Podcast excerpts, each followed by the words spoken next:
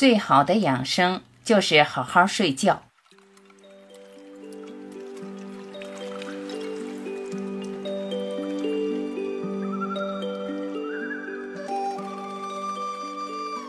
人的一生有三分之一的时间要用来睡觉，但很多人根本用不了这么久，因为有的人利用睡觉的时间来加班，也有人牺牲睡觉时间来娱乐。在他们看来，睡觉是最无关紧要的事，但这三分之一的时间恰恰决定了其余时间的质量。其实，睡觉才是人生中的头等大事。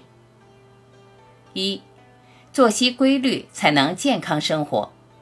有研究表明，中国每年有五十五万的人口死于猝死，因睡眠不足的占百分之三十八点二。你以为你熬的是夜，其实你在熬自己的命。但优秀的人从来不会用自己的健康来换时间。前任阿里巴巴 CEO 张勇被问到自己的成功法则时，其中最重要的一条就是好好睡觉。人的精力是有限的，你想做更多事，那就需要更多精力。如果你每一天都在高负荷劳作，你做什么都会感到力不从心。作息规律一点，保证自己的健康，才是对未来最好的投资。毕竟，身体才是革命的本钱。在网上。也看到过很多网友关于熬夜的现身说法。熬夜三年多，半年前我的左耳突然听不见了，而且身体真的很虚，脸色是蜡黄蜡黄的那种。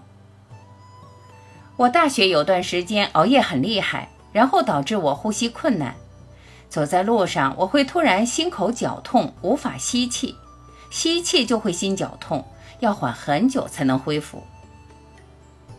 熬了两三年了，我掉头发，嘴巴周围青黄色，牙龈出血，月经不调，双肾结石，眼睛经常流泪。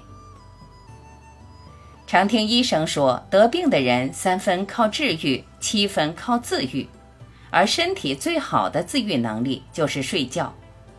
身体出现任何小毛病，不用打针，不用吃药，好好睡一觉就好了。所以，对身体最好的保养。就是保证每天的睡眠有规律的作息，身体对每个人都是公平的，你善待它，它才会善待你。余生还长，一定要养成规律的作息。二，一夜好眠，昨日翻篇。三毛曾说：“今日的事情尽心尽意尽力去做了，无论成绩如何。”都应该高高兴兴地上床甜睡。睡觉对于我们来说，就是今日与明日的分水岭。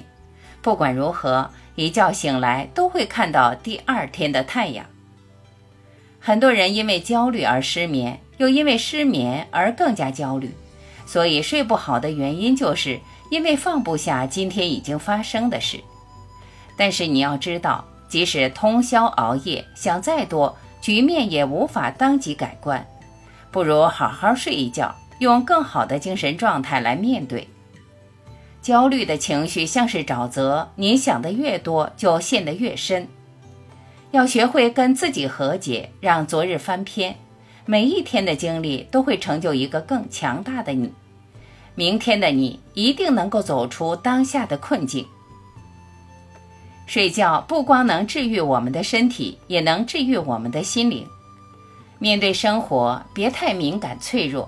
在外面受到的挫折，回到家里要学会自己治愈。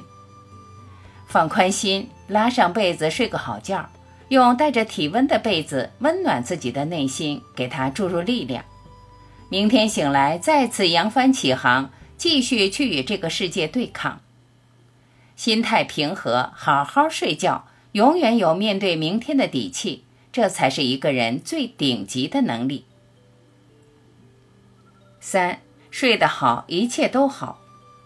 在熬夜人群中，有百分之九十的人是在主动熬夜，另外百分之十的人才真的是迫于工作。所以，大多数人熬夜其实根本没有任何正当理由。工作在外奔波一天的时候，总会盼望着晚上回家好好睡一觉，然后躺到了床上，又有几个人会立马睡觉？黄磊在一档综艺节目里说过：“现在的人不是睡不着觉，是舍不得睡觉。”的确如此，现在光是拿着手机刷短视频都能浪费大半天时间，何况娱乐的方式越来越多，诱惑太多。真的舍不得睡觉，不要因为忙而疏于休息，更不要因为娱乐而疏于休息。睡好觉，你会收获良好的身体状态、舒畅的心情，而这不就是生活的全部吗？二零二三下半年，好好睡觉，身体健康，心态平和，才足以谈生活。